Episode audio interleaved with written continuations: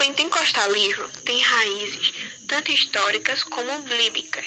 Portanto, é considerado o maior e mais importante fenômeno religioso no século XX.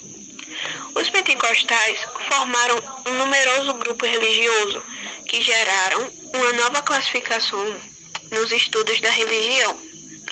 O movimento teve origem nos Estados Unidos pelo trabalho de William Joseph Seymour, que ficou conhecido pelo avivamento da Rua Azusa, ocorrido em 1906.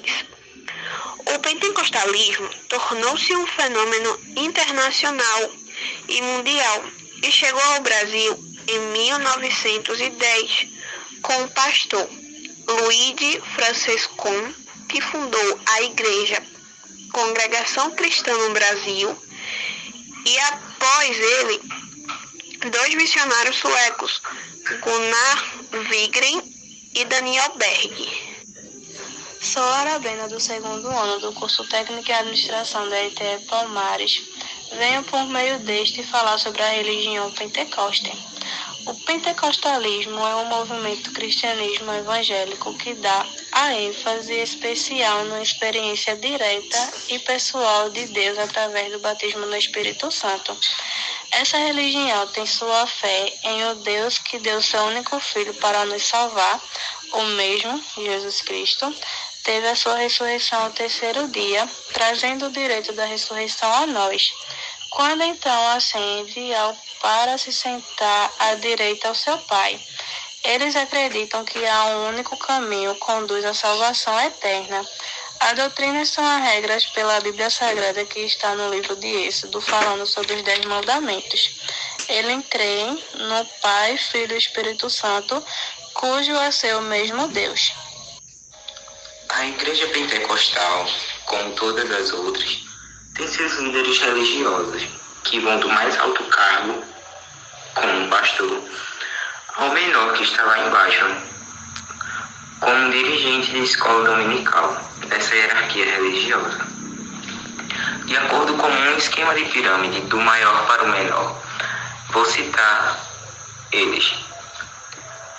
Em primeiro, no topo dessa pirâmide religiosa, temos o pastor, em seguida os presbíteros, diáconos, auxiliares, coordenador de conjunto e dirigente de escola dominical. Grande parte dos conflitos mundiais tem origem a partir de questões religiosas. Porém, atualmente existem inúmeras religiões sendo praticadas no mundo. As principais são o cristianismo, que tem aproximadamente 2,2 bilhões de adeptos no mundo, e essas pessoas são consideradas cristãs. Catolicismo, que tem aproximadamente 1 bilhão de católicos, que representa as pessoas que seguem a Igreja Católica. Islamismo, que tem aproximadamente 1 bilhão de adeptos e é a que mais cresce atualmente.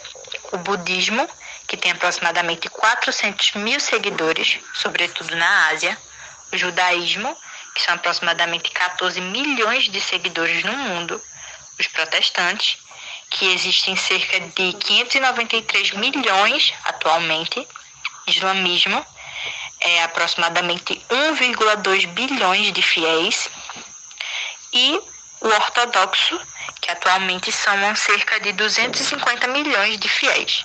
Essas são algumas das religiões que mais crescem hoje em dia, porém existem inúmeras.